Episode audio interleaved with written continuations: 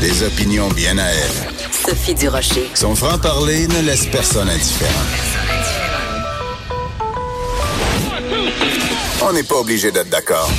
Bonjour tout le monde, c'est Sophie Durocher, très content d'être avec vous. On est jeudi le 30 mai 2019. J'ai assez hâte au mois de juin. Savez-vous pourquoi? On va arrêter d'entendre parler des poils. à cause de mes poils. Ben non, j'adore le mois de mai, puis j'adore les poils, puis j'adore mes poils, puis j'adore tout le monde. J'adore même les poils de Catherine Dorion, oui. Bon, le rire reconnaissable entre tous que vous venez d'entendre, c'est celui de Laurent Paquin. Tony Truant. Habituellement, mon chum me dit tout le temps que je que je suis pas bonne en blague, que je suis comme Ephraim, tout ça. Gilbert Rozon m'a déjà dit, à l'époque, avant évidemment de connaître la déconfiture, il m'a dit keep your day job. J'avais fait une blague, il l'avait pas trouvé drôle. Il m'a dit jamais tu seras au festival juste pour rire. Mais là aujourd'hui, j'ai la preuve que quand même, je suis capable ben, de il faire l'est pas non plus maintenant, lui. Oui, hein, c'est ah, ça. Il est bon, fait que euh, Gilbert. non, mais euh, donc je t'ai fait rire, Laurent. Je suis contente. Ben oui, mais c'est. Ben moi, je suis un bon public. Bon. Je suis un bon public. Là, je veux pas discréditer ton gag, Mais là, mais je veux dire, je suis un bon public. Toi, mes poils, puis toute cette controverse-là autour des poils, toi, t'en as plus autour de la barbe que euh, sur le coco. Ouais, ouais, ouais. Ça, les, les, mon, mes, mes, mes, ma pilosité a émigré au, vers le sud, comme on dit. Euh, mais moi, la, la controverse de poils, je trouve ça bizarre que ça fasse une controverse dans la mesure où il y a pas si longtemps, euh, c'était la norme. Euh, moi, quand j'étais jeune, les femmes étaient comme ça. Les femmes avaient des poils euh, sous les bras. Ma mère en avait. Puis, euh, je sais pas jusqu'à à quel point c'est. Je sais pas comment c'est devenu un objet de controverse. Je... Ben, si je peux me permettre, en fait, de, de réfléchir à voix haute euh, avec toi, la, la controverse, elle vient du fait que c'est quelqu'un qui est député. Donc, on attend de la fonction un certain décorum, premièrement. ouais, ouais. Et deuxièmement, même si tu veux appuyer, mettons, le mouvement Mes poils, ce qui est tout à fait légitime, parce que c'est pas parce que tu es député que t'as pas de vie personnelle puis que t'as pas le droit de te prononcer sur des enjeux de société. Ouais, ouais, ouais. C'est le geste de se faire photographier avec le dessous de bras photographié. C'est juste, on, a, on imagine mal, mais Ouais, c'est pas très gracieux. Pauline Ben oui, Marois se effectivement. faire photographier le dessous Ouais. de bras ou, euh, je sais pas moi, euh, sais, Christine Saint-Pierre avec le dessous de bras euh, apparent. C'est plus Ouais. la, la fonction que le poil lui-même, je pense, qui dérange. Je, ouais, je, je, je raffole pas moi non plus de cette euh, de cette espèce d'exhibition de ça, mais en même mais je trouve la politique tellement plate depuis tellement d'années que même quand je trouve un comportement douteux, je me dis ah si ça peut faire bouger quelque chose. Je je sais pas quoi, mais en même temps un dessous de bras euh, le, le gars qui se laisse pousser la moustache pour Movember, il a pas besoin de l'exhiber, on la voit. Il- alors peut-être que ça, ça demande un petit mouvement pour montrer, regardez. Là, euh, bon, en tout cas, je sais pas. bon, c'est Elle bon. aurait pu juste porter quelque chose de, de- je sais pas, des manches transparentes, peut-être? Ah, je sais voilà. pas, je sais pas. Mais, mais le parallèle que tu fais avec Movember est pas pire. Ben, les- que- on se laisse pousser la moustache, on ça. peut, on peut garder. euh, on- Il n'y a pas de geste ostentatoire pour montrer la moustache, alors que les dessous de bras, ben faut les, faut le montrer un peu. Mais bon, regarde. Moi, Après- je trouve après c'est avoir, c'est euh, quand même une tempête dans, dans, dans, dans, dans pas grand-chose, dans un, un, un petit dé à coudre d'eau. un petit dé à coudre d'eau.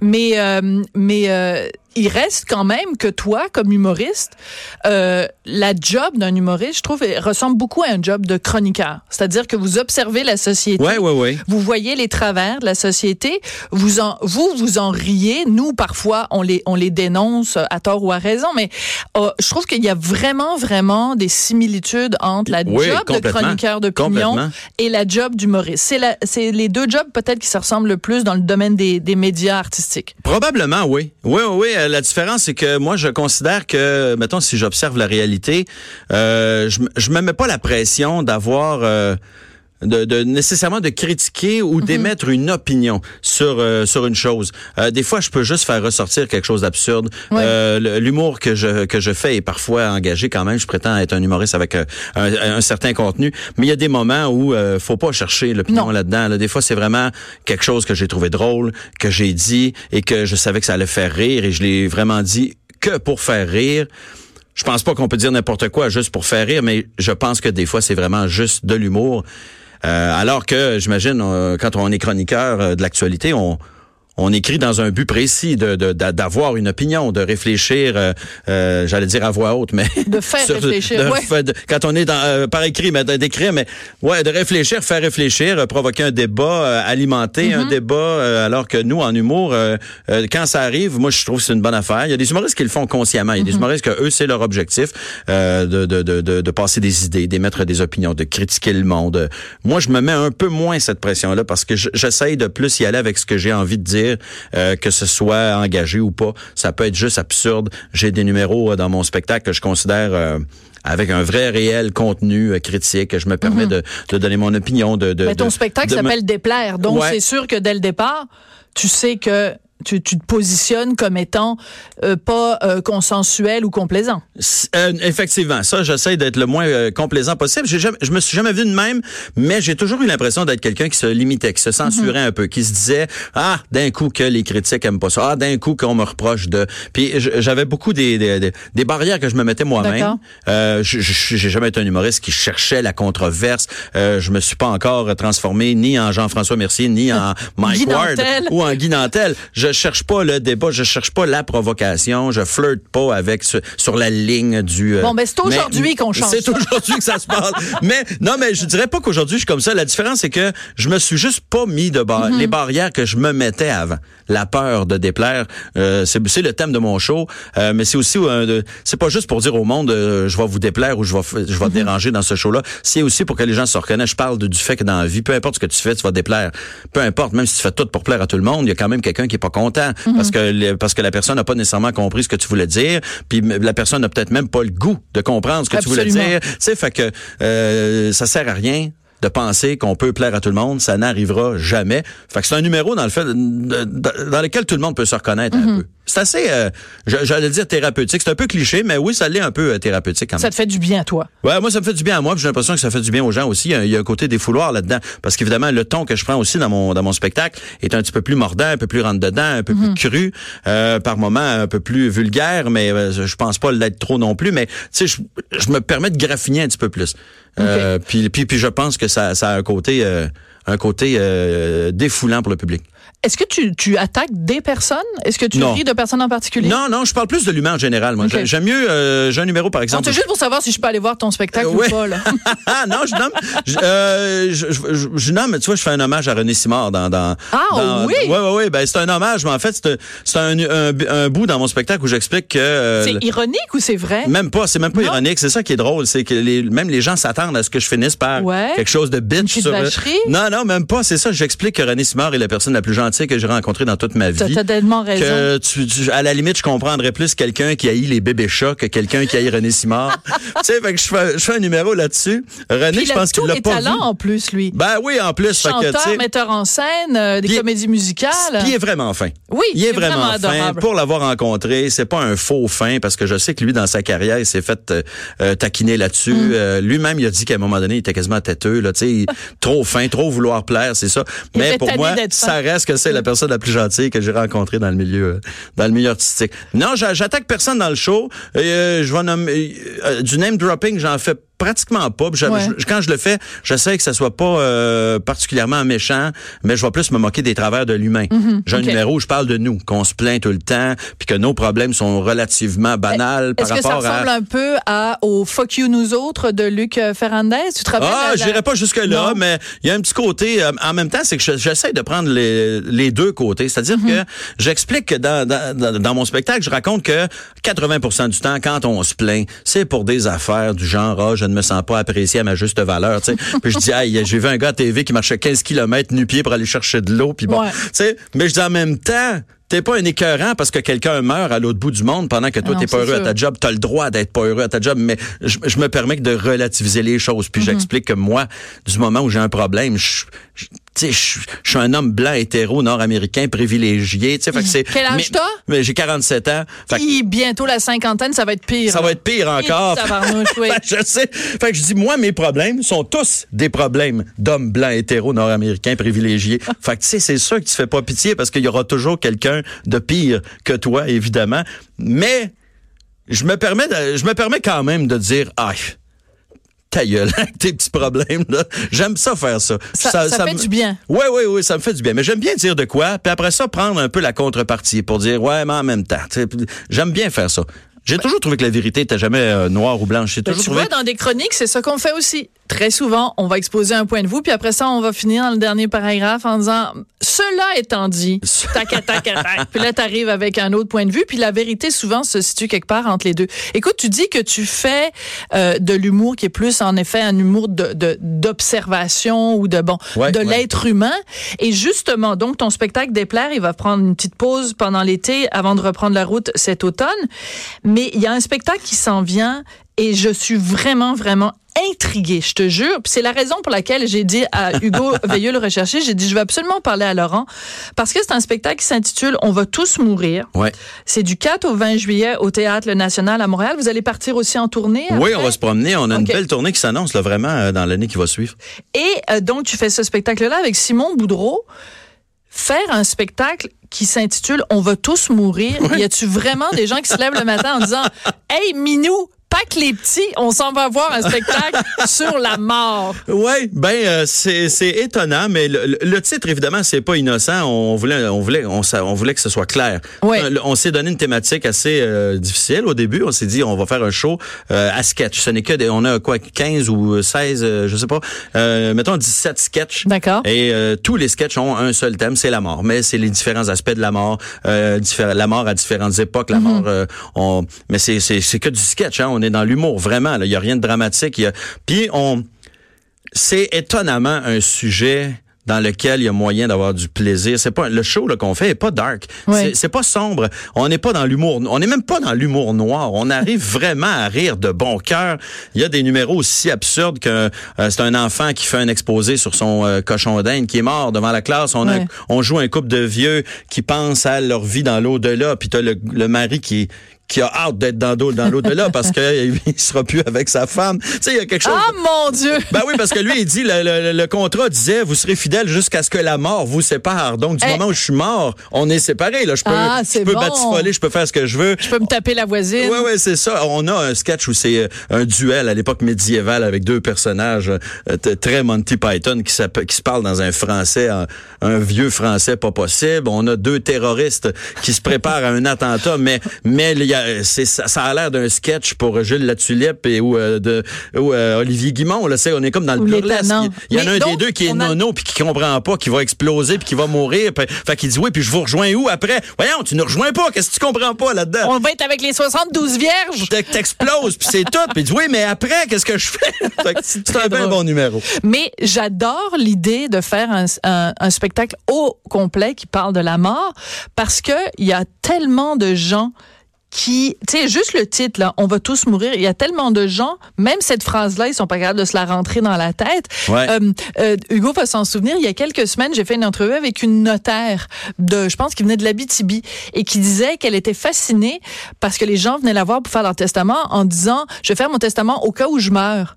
Ben, c'est parce que, non, tu fais ton testament parce que tu vas mourir. Pour quand tu vas mourir, Ben, puis pas, au cas pas où. au cas où je meurs. Donc, même, il y a encore des gens, et ils sont sûrement très nombreux, les Ouais. gens qui nous écoutent, à se dire, la mort, tu sais, c'est comme, peut-être que je vais être malade, Ouais. peut-être que je vais perdre ma job, peut-être que je vais avoir une peine d'amour, peut-être que je vais mourir. Ben non, tu peux pas mettre ça sur le même plan que le reste. Tu vas mourir. La mort, c'est une question de temps. C'est juste la date qui est pas déterminée, mais pour le reste, c'est sûr qu'on y va tous. En fait, la date et la façon, là, est pas déterminée, mais. Mais, Ouais. mais c'est quand je même. l'aime cette phrase-là. Le titre est- Ouais. est- a été choisi aussi parce qu'on voulait une phrase qui allait frapper quand même l'imaginaire. Tu sais, Ouais. un show, puis ça s'appelle On va tous mourir, puis tu dis au monde on va rire. C'est un show vraiment très drôle. Euh, je trouvais que c'était le fun. Je trouvais que ça frappait fort, mais en même temps, c'est une phrase. C'est vrai, on va tous mourir. Puis Ouais. il y, y a quelque chose aussi de presque réconfortant dans le sens où euh, le- fait de mourir, c'est le point commun que tous Ouais. les humains ont avec tous les autres êtres humains. Peu importe qui on est, peu importe d'où on vient, peu importe notre argent, notre notre notre, euh, notre origine ethnique, peu importe notre orientation sexuelle, on a tous un point commun. On va tous mourir. Fait que le show part sur cette note-là. Puis après, le reste du show, ben là, on se fout de la gueule un peu de la mort.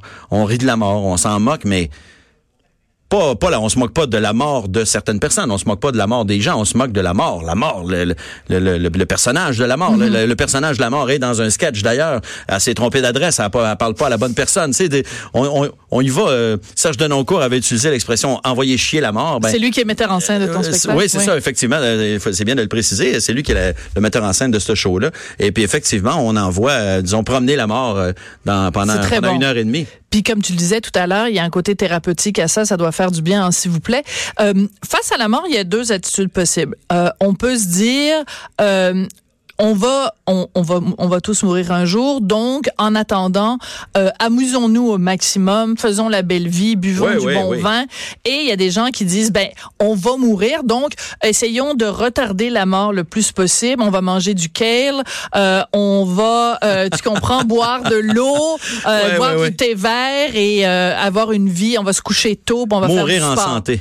Toi, c'est quelle option que tu as choisi Moi, c'est un entre deux. En fait, plus plus je vieillis, plus j'ai envie de, de faire attention. Là, je, je deviens de plus en plus conscient que, euh, mais, mais c'est pas une question de je veux mourir tard, c'est je veux juste voir euh, euh mes, mes, enfants le plus hmm. longtemps possible. Hmm. Je pense que si j'avais pas d'enfants, je serais probablement un peu plus délinquant au ah niveau de mes habitudes de vie. Hmm. Et là, c'est, euh, je, je, sais que j'ai bien du chemin à faire pour avoir une, des, des saines habitudes de vie, mais, mais j'y pense de plus en plus. Je vois mes enfants, je les trouve encore jeunes, puis je me commence à me trouver vieux moi. Fait que là, je me dis bon, ben, mettons, mettons, mettons, là, j'ai 47, mettons Mettons, je me rends à 67, 20 ans. Bon, moi, dans 20 ans, mon fils va être dans trentaine quand même. OK, fait que je vais l'avoir connu adulte.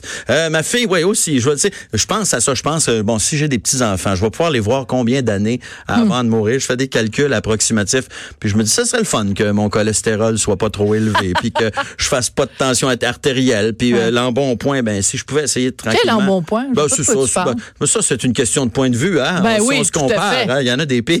ben oui, tout à fait. Mais je suis conscient que... Mais, mais je suis très chanceux, par contre. Je fais pas de haute pression, j'ai pas de diabète, mais j'ai un cholestérol que je contrôle. Mais euh, pour un gars de ma carrure, de mon, mhm. de, mon casting, si on peut dire, j'ai une santé assez impressionnante. Mon, mon, mon pouls est... On, m'a dit que j'avais un pouls d'athlète. Bon. Alors, bon, alors je vais toucher de la mélamine. Là. On va, on va espérer que ça dure. Ça va super bien. Écoute, tu parlais des calculs euh, tout à l'heure. Moi, je, je fais le calcul, tu vois. Euh, j'ai 53 ans. Dans 7 ans, je vais en avoir 60. Et dans 7 ans, exactement, euh, mon fils va avoir 18 ans. Donc, une année cruciale pour lui va être une année cruciale pour moi. Et c'est du quoi? Ça me fait capoter plus que la mort. Ça, là, cette idée-là, hein? je, ça me fait j'ai plus peur de vieillir que de mourir. Moi, j'ai moins peur de vieillir, mais j'ai peur de comment je vais vieillir. Parce que je pourrais, si on me dit tu vas te rendre à 100 ans, le réflexe qu'on a, c'est d'être heureux. Mais oui, mais si, mettons, euh, je passe les 20 dernières années sur un lit d'hôpital, je sais, j'ai envie de vieillir euh, en, bonne santé. J'aimerais, mais, mais c'est beaucoup les enfants. Moi. Je pense presque juste à ça. Euh, vieillir, mourir, je pense juste à mon fils, à ma fille. Hmm. Je, combien de temps je vais être avec eux autres? Combien de temps je vais pouvoir profiter de, de leur présence? Puis euh, c'est l'affaire qui fait qu'en ce moment, euh, je, je, me trouve poche de pas faire plus attention à moi. C'est probablement ça qui va me servir de motivation. Ouais. Quand tu regardes la société dans laquelle on vit, euh, le système d'éducation, le système de santé, est-ce qu'il y a des affaires qui te choquent des fois où tu aurais le goût de prendre la plume puis je sais pas moi, d'envoyer une lettre au journaux en disant je suis écœuré, je m'appelle Laurent ouais, citoyen québécois et voici l'affaire qui m'écœure en ce moment au Québec. J'essaie de le faire un peu plus euh, dans je le, je le, fais plus doucement dans mon humour. Euh, si on me pose des questions, euh, je suis quelqu'un qui, qui, en général essaye de pas euh, de pas éviter les questions. J'essaie de répondre le plus franchement possible. Mais je, je en ce moment, personnellement, j'essaie de moins mettre d'énergie dans la colère. Je, ah oui? Ah, je suis quelqu'un qui est fatigué d'être fâché. Hum. je suis quelqu'un qui est je, vois les, des gens fâchés, je vois des gens euh, cyniques, je vois des gens euh, amers dans ma dans mon mm. entourage, des fois des gens que je côtoie. Puis là je me dis ah non non c'est ça, il faut faut faut que je travaille là-dessus. J'ai pas envie, je veux pas devenir fâché. Je veux je veux euh, je veux être heureux. je veux que mes enfants aient un père équilibré. on, on je, mettons si on prend l'exemple de Twitter, j'ai quitté Twitter il y a pas si longtemps. Il y a combien de temps à peu près? Il y a quelques semaines. Ah oui. Ça a passé comme ça. j'ai quitté Twitter parce que je réalisais que avant de me coucher, mettons le soir, je faisais le eh tour, je faisais le tour de mes médias sociaux. Euh, J'allais sur Facebook, Instagram et Twitter et euh, je finissais toujours par être en maudit. Puis je me disais, ça se peut pas que je me couche en maudit tous les soirs. Faudrait, faudrait que je regarde plus Twitter. Puis là, je me faisais, bon, OK, là, avant de me coucher, je regarderai plus Twitter. Puis là, à tu fais, bon, j'ai-tu le goût de m'embarquer dans des débats interminables? Bon, ben, je dirais pas trop mon opinion euh, là-dessus. Euh, parce que ça me tente pas, là, de répondre à 48 000 euh, courriels ou de, messages euh, de gens fâchés. Puis là, puis là, à tu fais, ben, tant qu'à rien faire sur Twitter, puis d'y aller juste pour faire de la promotion de mon show, je me dis, J'irai juste plus euh, sur, sur, Twitter. Je vais, je considère qu'il y a moyen de, de s'exprimer autrement. Je trouve que c'est tellement la meilleure, la moins bonne plateforme pour s'exprimer. Euh, mais, Twitter. Mais parce que tu te pognais avec des gens, parce que tu avais des chicanes. Je le faisais moins à la fin. Je le ouais. faisais beaucoup moins à la fin. Les tweet fights, j'essayais d'éviter ça, mais je le faisais moins à la fin. Mais c'est pas, c'est pas un hasard. C'est parce Est-ce qu'on a déjà eu un tweet parce... fight, toi et moi? Je, je crois pas. Non, je non, pense pas. Non, faudrait que je vérifie. C'est arrivé euh, quand même à quelques occasions. Mais pas tant que ça. C'est souvent les anonymes qui sont... Euh, les trolls? Oui, parce que je j'écris jamais pour blaster des gens, euh, mais mon opinion dérange euh, des gens. Et eux, euh, tu sais, tu, tu donnes ton opinion sur un sujet de façon tout à fait respectueuse et mais tu te fais envoyer euh, promener, tu te fais envoyer chier, fait que tu réponds un peu sur le même ton à la mm -hmm. personne. Euh, puis à un moment donné, tu fais, ah, c'est-tu vraiment quelque chose que dans lequel j'ai le goût d'investir du temps? Euh, surtout que t'es jamais gagnant, dans non. le sens où, euh, même si tu le sais que t'as as donné le meilleur argument, puis que la personne n'a rien d'autre à répondre, elle a juste à te répondre avec un smiley ou un... Ah ouais. oh, c'est de l'énergie perdue. Puis euh, j'avais eu le flash à un moment donné parce que mon fils voulait jouer avec mm -hmm. moi, il était tout petit. Puis... Euh, puis j'étais sur Twitter en train de discuter avec un insignifiant, puis puis j'ai j'ai comme répondu bête à mon fils. Lâche-moi, là, tu suis occupé, là, tu sais. Puis là, j'ai fait pour hey, pour vrai, je donne de l'énergie à un, ah, à, bon. à quelqu'un qui m'envoie promener, puis il y a mon fils qui veut jouer avec moi. Puis c'est c'est mon fils qui qui est pénalisé pour ça. Puis là, j'ai fait OK, euh, je vais arrêter. Puis je me dis tant qu'à être sur Twitter juste pour dire aux gens euh, je suis en Abitibi cette semaine, venez me voir. Je trouve Ouais. que ça fait un peu bizarre. C'est pas la bonne plateforme. Twitter n'est pas une plateforme de, de promotion, c'est une plateforme d'opinion. Euh, avant, c'était comme un fil de presse. J'aimais beaucoup Twitter parce que c'était une façon de se tenir au courant. Je m'abonnais à des pages euh, de, de médias, je m'abonnais à des, des artistes que je, ça. dont la- les actualités m'intéressaient. Puis c'est devenu une euh, une tribune pour euh, n'importe qui. De Euh, chicane. Ouais, c'est comme une plateforme de chicane, mais moi, je, mon, mon point de vue à moi, c'est que Twitter, je sais pas, j'ai l'impression que c'est une, une plateforme qui permet à un paquet de gens d'avoir l'impression qu'on les écoute, qu'ils ont une place pour s'exprimer, et, et je trouve que c'est c'est d'un pathétique parce que c'est pas parce que tu as écrit ton opinion puis que tu as réussi à dire à, à dire directement Ouais. à telle personne d'aller d'aller euh, d'aller chez le diable mettons. Ça, ça ça fait pas de toi quelqu'un qui participe plus à la démocratie. Ça fait pas de toi un citoyen qu'on écoute enfin enfin. On a une tribune on peut s'exprimer. Ben non et tu te fais avoir quand même par euh, les, les politiques par le gouvernement par euh, les gens qui sont au-dessus de toi les Twitter, t'as pas fait monter dans l'échelle. Tu, tu restes quand même la personne que t'étais. Si t'étais fin avant, t'es encore fin. Ou si t'étais pas fin, tu l'es pas plus. En tout cas, je trouve qu'il y a une illusion que les gens ont d'avoir une tribune quand ils sont sur Twitter, alors que c'est complètement faux. Tu Ce n'est que des dialogues de sourds. Y a- Personne ne il y a un niveau d'agressivité qui est, qui, est, qui est complètement euh, délirant. On est sur le La- gun. La- L'agressivité monte vite. Là. C'est assez, assez délirant. Écoute, il faut absolument qu'on parle d'autre chose. C'est le cabaret à Laurent. Oui. 12, 13 et 14 juillet, 19h et 21h30 au Monument National. Alors, c'est un petit peu, euh, t'es un peu carte blanche. Eh, écoute, je vois ça ici. T'as le record du plus grand nombre de galas animés à ce jour à Juste Oui, oui, j'ai fait 15 années consécutives Aïe, euh, à la barre d'un gala. Puis cette année, je voulais faire quelque chose de différent. J'avais envie de øh, de rester dans ben, on s'entend on reste dans la formule gala c'est-à-dire c'est Ben un non, animateur qui reçoit Ouais. des invités mais je voulais quelque chose un peu plus proche de ce que je fais de ce temps-là c'est-à-dire du stand-up euh, je- avec le bordel comedy club Oui. euh, j'ai trouvé comme le, le plaisir d'un show intime On- donc on va être au monument national c'est pas si intime là c'est quelque chose comme même. 800 places mais par rapport à la place des arts où il y a 3000 Mhm. places on, on va être comme un entre-deux un petit cabaret on veut on veut créer une formule entre le comedy club et la grande salle euh, Wilfrid Pelletier Le bordel, ça a vraiment changé la façon de faire de l'humour au Je Québec. pense que ça a oui. eu un impact énorme. Le Je fait justement qu'il y ait plein d'humoristes, je pense même des humoristes ou des animateurs qui vont roder leur, euh, leur Oui, c'est truc d'introduction. euh, tu sais, je pense, ça a vraiment Ça s'est vraiment installé dans le paysage Ouais. euh, culturel et humo- humoristique québécois assez rapidement même. Souvent, on, on entend ça dans les entrevues. As-tu été rodé au bordel? Euh, J'entends le nom du bordel souvent quand on parle à des humoristes ou même à quelqu'un qui va animer un gala. Ouais, t'animes un gala, vas-tu aller roder ton numéro au bordel? Mais je pense même Marie-Chantal Toupin a fait une chanson là-dessus, Maudit bordel. Ben, ben oui! Ben là, Elle l'a fait même avant. écoute. Quand on dit avant-gardiste. Ben, puis je pense même Jacques Brel, tu sais, quand il dit dans le port d'Amsterdam, puis qu'il parle des bordels, je pense, écoute, il savait déjà que dans les années 2000, il y aurait un un, bordel. Écoute, On le dira c'est jamais complètement assez. hallucinant. Alors, c'est très drôle parce que on dit dans le petit communiqué de presse que j'ai que, donc, évidemment, c'est toi qui choisis, évidemment, tes, tes, tes humoristes coup de cœur. Oui, oui, oui. Fait que là, je regarde le 12 juillet, Mike Ward, le 13 juillet, euh, J'ai du Temple et Jess Solomon, et le 14 juillet, Mike Ward. Coudon, c'est vraiment ton coup de cœur, tu le reçois deux fois. Ben, en fait, on nomme les gens qu'on a confirmés.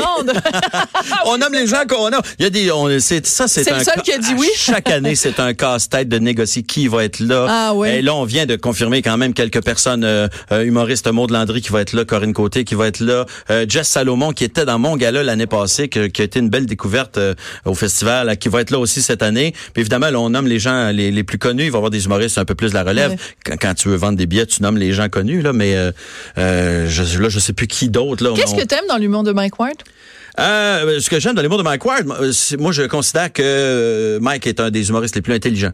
Euh, il, a- il choisit de, de le faire avec une, une plume complètement euh, différente de la mienne, euh, parfois crue, parfois vulgaire, parfois euh, je trouve que moi-même je trouve que parfois il va trop loin inutilement, mais je trouve que c'est un des gars les plus intelligents. Euh, il y a un sens du punchline que tous les humoristes aimeraient avoir et c'est aussi c'est surtout quelqu'un de- d'extrêmement honnête Oui. dans tout ce qu'il fait, il le fait quand il dit, c'est qu'il pense. Des fois, je suis vraiment pas d'accord avec lui sur plein, plein d'affaires. Mais quand il dit de quoi, je le sais qu'il est honnête. Je le sais qu'il le dit vraiment. Je, je, je, je sais quelqu'un de sincère. Alors ça, c'est quelque chose que je respecte beaucoup. Bon, ben, on va faire, euh, euh, on va couper la partie que tu viens de dire, là. on va l'envoyer à Mike, va pouvoir se le faire jouer en boucle. Ah ben Mike, ben on est des chums aussi, on se connaît, on se respecte beaucoup. euh, Mike et moi, euh, on s'est vu évoluer, on a fini l'école de l'humour en même temps. Ah, on oui. a la même, euh, on n'a pas le même euh, trajet, mais on a fait les bars Avez-vous le même compte en banque? On n'a peut-être pas le même compte en banque. Lui, il y a eu une baisse à un moment donné dans son compte en Ben banque oui, il y a hein? quelques temps. je sais pas pourquoi. Moi, j'essaye d'éviter ça le plus possible. C'est bon. Merci beaucoup, Laurent. Ça a été euh, un plaisir. Puis tu disais tout à l'heure que t'es pas toujours d'accord avec euh, avec Mike Ward. Ben c'est justement ça le titre de l'émission. Alors Voilà. merci d'être venu. Ah, on n'est pas obligé d'être d'accord. Fait qu'écoute, est-ce que je rappelle toutes les dates? Ben oui. Regarde, on va tous mourir du 4 au 21 juillet au Théâtre National à Montréal et ensuite en tournée à l'automne. Le cabaret à l'Orange vient de donner les dates et euh, une petite pause de ton spectacle des plans, mais tu vas reprendre la route à l'automne. Bah Puis oui. en plus, comme parce que t'es t'étais pas occupé le dimanche entre 2 et 3 heures du matin. T'es script éditeur pour le nouveau spectacle de Billy Tellier et le nouveau one-man show de Rachid Badouri. Merci beaucoup, Laurent, d'être C'est venu un nous plaisir. voir. Merci beaucoup. Après la pause, euh, ben, on parlait tout à l'heure de la mort. Ben là, un point, un point de vue pas drôle du tout. Euh, une maman qui a vu mourir deux de ses enfants. On en parle avec elle après la pause.